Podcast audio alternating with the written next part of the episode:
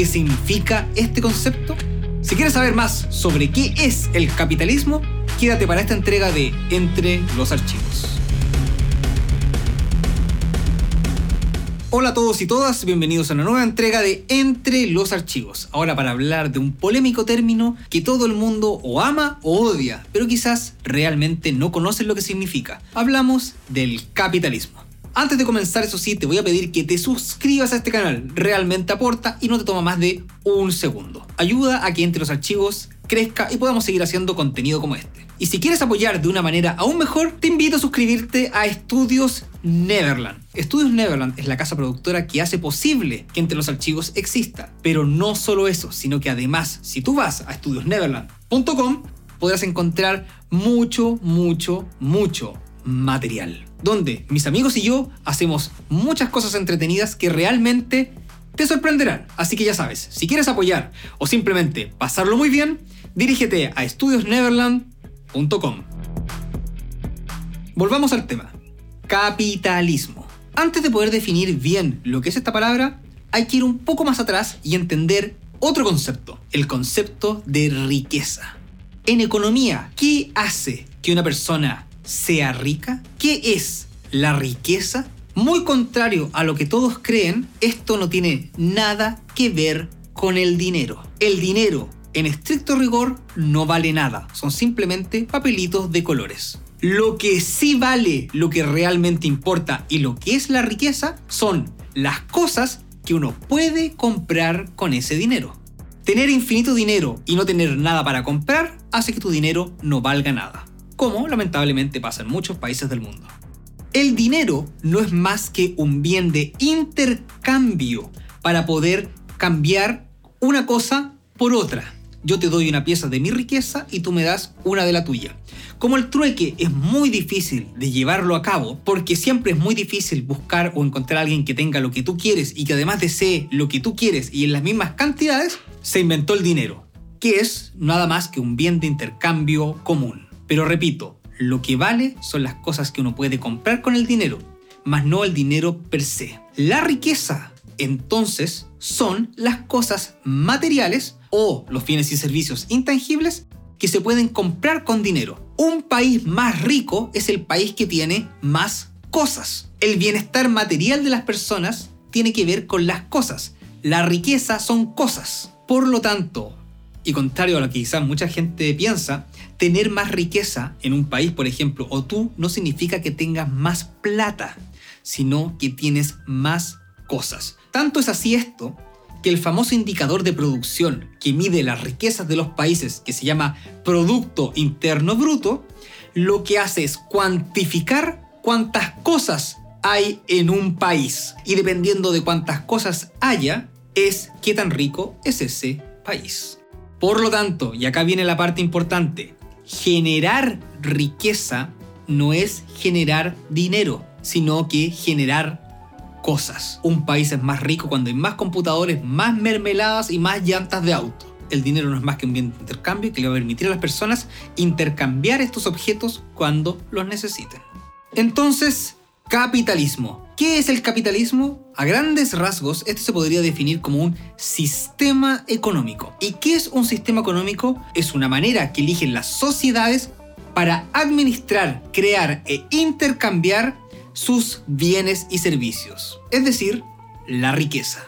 Sistemas económicos puede haber tantos como a la humanidad se le ocurra. Pero históricamente han habido algunos que quizás es interesante conocer para entender bien el capitalismo. Mucho tiempo atrás, durante la Edad Media, existía el feudalismo. Este sistema económico era un sistema económico de supervivencia, donde la humanidad políticamente se administraba en feudos Recordemos que la política está sobre la economía. Dentro de la política hay varios elementos de desarrollo y uno de ellos es la economía. Economía, disciplina que se entiende como la encargada de entender y administrar este intercambio de bienes y servicios. Bueno, pues en el feudalismo, la sociedad se administraba en estos pequeños feudos que tenían un campesinado, quienes tenían con mucha dificultad apenas la capacidad de conseguir lo que las personas o la humanidad entonces necesitaban para sobrevivir. El feudalismo tenía mucho, mucho de agricultura de subsistencia.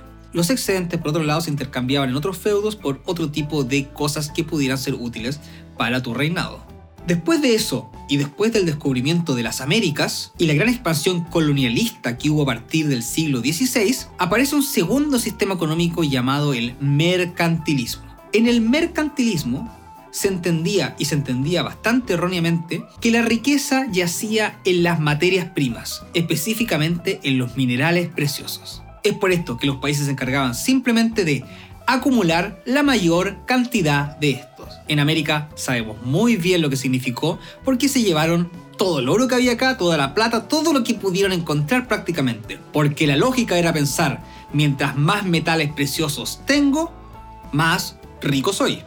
Pero como dijimos, lamentablemente y como se entiende la economía hoy en día, la riqueza de un país no es necesariamente todo el oro que puedan tener, sino más bien todos los productos y cosas que sociedad crea para satisfacer sus necesidades. Es ahí que luego de la ilustración, la creación de la imprenta y los avances de la revolución industrial, que los teóricos de la economía empezaron a cambiar este concepto y se empieza a formular lo que luego sería el capitalismo. Lo segundo que es importante entender de base, además de lo que significa riqueza que dijimos al principio de este capítulo, para poder entender el capitalismo, es la palabra capital. ¿Qué es el famoso capital. Además de eso que odiaba tanto Marx, el capital se entiende cualquier persona que sepa de ciencias económicas como lo que yo necesito para hacer algo. Si yo, por ejemplo, quiero cocinar un plato de pasta con salsa, ¿qué necesito como capital? Tener pasta, agua caliente, una olla, los ingredientes de la salsa y alguien, que puedo ser yo mismo o alguien más, que prepare este cocimiento. Todo eso es el capital necesario. O por otro lado, puedo tener el dinero para comprar todo esto y que alguien lo haga a cambio de un sueldo. Capital entonces se entiende como lo que yo necesito para hacer algo, ya sea los bienes materiales en sí o el dinero para hacer algo, pero no para hacer cualquier cosa, y ahí viene lo importante, sino que para hacer riqueza. Porque recordemos que riqueza es lo que hacen los seres humanos, ya sea intelectualmente o con sus manos, pero son las cosas tengo que hacer una pequeña pausa en este momento. A grandes rasgos, en toda la humanidad existen diferentes civilizaciones y culturas que desarrollan más o menos diferentes cosas. Sin duda alguna existen muchas culturas, sobre todo relacionadas a los pueblos indígenas y aborígenes, que son contemplativas de la naturaleza. La gente contemplativa de la naturaleza ama y vive la naturaleza, recoge de ella lo mínimo que necesita para vivir y viven en un perfecto equilibrio y combinación con esto prácticamente son partes de. Pero si lo miramos desde la perspectiva occidental, no tienen ni vacunas ni educación básica. Por lo tanto, no tienen lo que en Occidente, o lo que para la ciencia económica se entiende como riqueza. No al menos riqueza material. En segundo lugar están los pueblos que se desarrollan espiritualmente hablando. Aunque no lo crean, muchas veces los pueblos que se desarrollan espiritualmente hablando no tienen mucha conexión con la naturaleza. Podemos ver muchos lugares de Asia con monjes, con gente iluminada que eleva sus chakras, y que al mismo tiempo son los mayores productores, contaminantes y ensuciadores de la naturaleza. Y es muy común ver, eh, como lo digo de verdad, esto en Asia. Muchos pueblos de la lejana Asia, incluyendo también la India, son lugares que tienen mucho desarrollo, mucho desarrollo espiritual, pero no necesariamente, hablo a grandes rasgos, una gran conexión con el cuidado del medio ambiente. Y el tercero de estas grandes civilizaciones son aquellas que se basan en el desarrollo material. Y eso nos incluye a todos nosotros. Nuestra civilización, la occidental, bueno, al igual que muchas otras, se basa principalmente en la construcción de cosas. Nosotros, los occidentales, lo que hacemos es crear. De hecho, yo en este momento estoy creando. Esto se llama crear contenido. Un pintor también es un creador. Está creando arte. Modifica la naturaleza, agarra lo que se encuentra en la naturaleza, los materiales, las materias primas y las transforma en algo diferente. Por lo tanto, el desarrollo material tiene que ver desde la fábrica que hace un automóvil hasta la persona que hace prácticamente una obra de teatro o un cuadro. Nuestra cultura occidental se basa, se basa principalmente en hacer cosas, modificar la naturaleza y, según nuestros estándares, mejorarla. Darnos un mejor pasar por la vida, tener mejores cosas, mejores instrumentos, mejor de todo, cada vez mejor, mejor, mejor, mejor y lamentablemente en un frenesí que nunca se detiene. ¿Será esto bueno o malo? No lo sé. Yo como buen occidental creo que está bien y que hay que estar orgulloso de lo que nosotros hacemos, porque vaya, vaya que hemos hecho cosas buenas y que le han servido a la humanidad. Pero también al mismo tiempo, innegablemente, sí hemos hecho un par de cosas bastante malas. Volvamos entonces al capital. Capital habíamos dicho que significaba que eran las materias primas o lo que yo necesitaba para hacer algo. Ya vamos entendiendo un poco el capitalismo, ¿no? Nuestra sociedad que se basa en hacer cosas necesita materias primas para hacer esas cosas. Y lamentablemente durante el periodo anterior el mercantilismo, que la lógica era guardar cosas, la diferencia del mercantilismo con el capitalismo es que en el capitalismo se utilizan las cosas guardadas para hacer más y mejor riqueza. Entendamos entonces el capitalismo desde su historia. Si yo, por ejemplo, quisiera hacer un cable de fibra óptica, yo, yo, Miguel Alejandro Barros de la Cruz, un cable de fibra óptica que conecte Chile con Australia, necesitaría, la verdad, ridículas cantidades de dinero. Por lo tanto, nadie o ningún país que sea pobre, que no tenga capital, porque el capital es lo que se necesita para hacer cosas, podría hacerlo la base principal del capitalismo es utilizar las riquezas, como yo dijimos, para hacer otras riquezas. Y eso se hace a través de un fenómeno conocido como préstamo. El capitalismo, a diferencia de otros sistemas económicos también liberales, se basa principalmente en la aparición de la entidad llamada banco, quien era capaz de prestarle recursos a la gente para que la gente haga riquezas con ese recurso. De esa manera teniendo un mundo con más cosas, más cosas para compartir, más cosas para disfrutar, lo que significa generar riquezas, y al mismo tiempo devolverle la inversión al original. Por lo tanto, y acá viene el punto más importante, capitalismo no es exactamente lo mismo que libre mercado. Importante es entonces conocer la diferencia entre capitalismo, libre mercado y economía centralmente planificada. Además, obvio, el concepto amado y odiado por muchos llamado propiedad privada. Cuando se trata de intercambiar y generar bienes que puedan satisfacer las necesidades de la humanidad, este puede ser libre, libre mercado, es decir, dejar que la gente naturalmente haga y solucione sus problemas, genere sus propias riquezas, o al revés, sea el Estado quien le diga, tú haces esto, tú haces esto otro, intercambien con tales condiciones y cada cierto tiempo. Eso es lo que se llamaría una economía centralmente planificada. Una economía centralmente planificada no tiene por qué funcionar mal. Y una economía centralmente planificada puede ser prácticamente igual de capitalista, igual de extractivista o peor que un libre mercado. Entonces, en una economía capitalista, lo principal no tiene que ver con la libertad de los mercados, sino que más bien con el acceso al crédito. Es decir, que las riquezas generadas se utilicen para generar aún más y mejores riquezas. Y yo siempre voy a tratar de que la gente entienda de buena manera lo que riqueza significa, porque son las riquezas, las cosas las que le dan bienestar al ser humano. Por lo tanto, el capitalismo tal como lo conocemos hoy en día, también llamado capitalismo financiero, aparece al mismo tiempo que la revolución industrial y está principalmente personificado por la banca. La banca y el capitalista. ¿Quién es el capitalista que tanto odiaba Marx? Es esa persona que no trabaja, por lo tanto no genera riquezas con sus propias manos, pero sí es aquel que posee el dinero para pasárselo a alguien que sí trabaje y genere riquezas y que le tiene que devolver esa misma cantidad de dinero o aún más, o a veces incluso todo. Eso es un tema de debate personal. ¿Está bien o está mal que existan los capitalistas?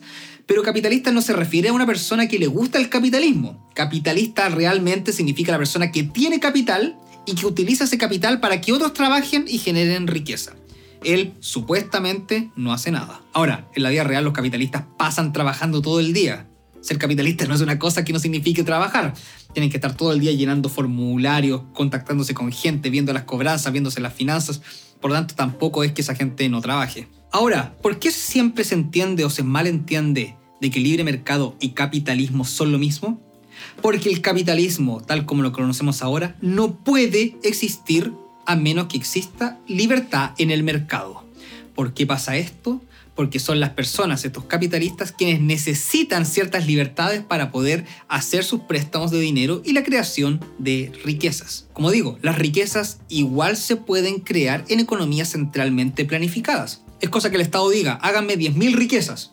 planten tomates, hagan tarros de atún, qué sé yo. Pero si queremos un sistema capitalista como lo conocemos hoy en día, sí o sí tiene que haber libertad en los mercados. Ahora, cuando hablamos de libre mercado no se refiere a que haya libertad absoluta, siempre existen niveles de libertad, pero en estricto rigor simplemente basta con que los capitalistas, es decir, los inversionistas y la industria bancaria, tengan ciertas reglas claras y ciertas libertades que les permitan saber cómo va a ser el resultado de su inversión después de hacerla. Eso es todo, no necesitan la mayor de las libertades. Por lo tanto, un sistema económico de libre mercado bien regulado aún así puede ser brutalmente capitalista. El capitalismo es el sistema económico más extendido en el mundo completo, prácticamente ocupa el mundo entero, algunas pequeñas excepciones como por ejemplo Corea del Norte o algunos países perdidos en África o en Centroamérica, tratan de negarse a tener un sistema capitalista, pero en estricto rigor el capitalismo domina el mundo entero.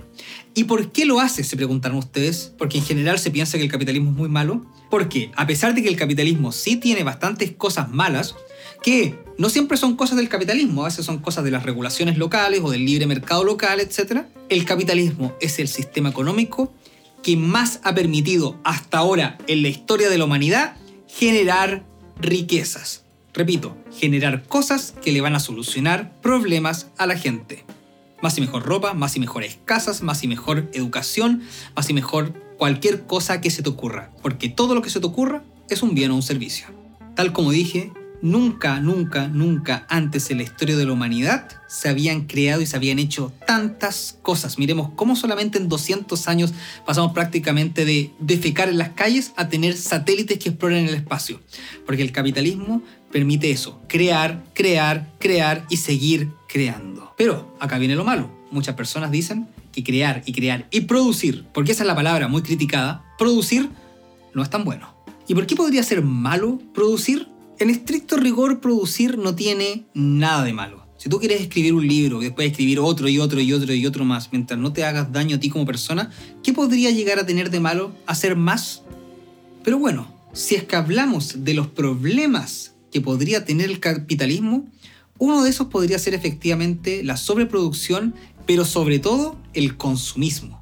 El capitalismo se nutre con la producción, mientras más cosas, mejor. Pero para que se produzcan más, para que se comercie con esas cosas, necesitamos a alguien que las consuma. Por tanto, uno de los problemas que ha detectado el capitalismo es que la única manera de que funcione y de que produzcamos más cosas de las que necesitamos es inventándonos la necesidad de que necesitamos esas cosas. Publicidad, marketing, una idea falsa de lo que debe ser tu vida, de lo que es el lujo, te invita constantemente a comprar y consumir, muchas veces cosas que realmente no necesitas. Ahora la pregunta es, ¿eso es culpa del capitalismo? ¿O es culpa tuya? Otro de los problemas que tiene el capitalismo, como dijimos, esta capacidad y tendencia a producir, producir, producir, es que muchas veces el capital para hacer algo es un recurso natural, algo que nos entrega la Tierra y que la Tierra lamentablemente no tiene los mismos ritmos que nosotros. Por lo tanto, muchas veces para poder hacer cosas, las cosas que nos gustan, las cosas que nos hacen una mejor vida, tenemos que depredar la naturaleza llevando esto a límites que nos podrían costar muy caro luego. Muy caro luego a nosotros como seres humanos y también al sistema Tierra. Y por último, sin duda la característica del capitalismo que más controversia ha causado es la desigualdad que el capitalismo genera. ¿Por qué sucede esto? Porque el capitalismo premia a la persona que tiene capital dándole ganancias. Yo invierto mi capital, se hacen cosas y recupero. Y tengo más. Y por tanto tengo más capital para volver a hacerlo. Y así una y otra vez. Por tanto, el que más tiene se potencia exponencialmente a tener más, más, más y más. Y los que menos tienen, obviamente se encuentran en una situación mucho más difícil. Incluso yo les pregunto, de su sueldo, de la plata que tienen ustedes, ¿Cuánto les sobra mes a mes que ustedes lo inviertan en hacer nuevas cosas que ayuden a la humanidad? Si muchas veces con suerte nos alcanza para poder comer y vivir. Es así que el capitalismo ha sido muy criticado en el último tiempo por efectivamente generar grandes desigualdades. Ahora, para ser justo con el otro lado, que siempre hay que tratar de hablarlo así, porque de eso se trata entre los archivos, de mostrar las cosas con neutralidad, los ferros defensores de este sistema económico siempre dicen, bueno, es mucho mejor un mundo donde haya X gente con X cantidad de plata, digamos, pobres, y un par de ricos a que todos sean pobres, porque en estado natural, como nos soltó la naturaleza, somos todos pobres, no tenemos nada. Y lo único que tenemos, la riqueza, las cosas que tenemos, hay que producirlas y alguien tiene que hacerlas. Por lo tanto, es mejor que se hagan a que simplemente nunca hayan existido. Y sin capitalismo, simplemente no va a haber cosas que repartir. ¿Cuál es la respuesta a este difícil debate? Bueno, se las dejo a ustedes no me corresponde a mí en este capítulo darla. Y bueno, y si ya hablamos de lo malo del capitalismo, ¿tiene este algo bueno? Pues claro que sí.